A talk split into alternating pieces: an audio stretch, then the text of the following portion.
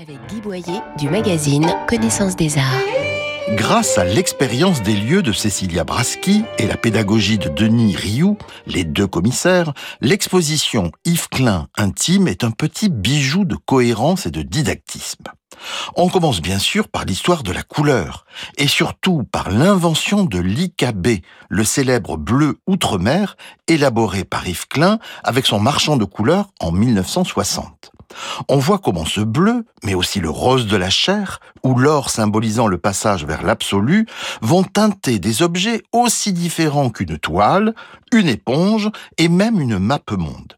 Cet IKB se retrouve dans les anthropométries réalisées avec l'aide de modèles nus, enduits de pigments bleus et appuyés contre la toile blanche, voire traînés par l'artiste suivant un dessin préliminaire.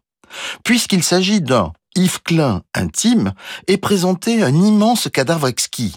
Bâche signé par Klein, Armand, Claude Pascal et le critique Pierre Restani.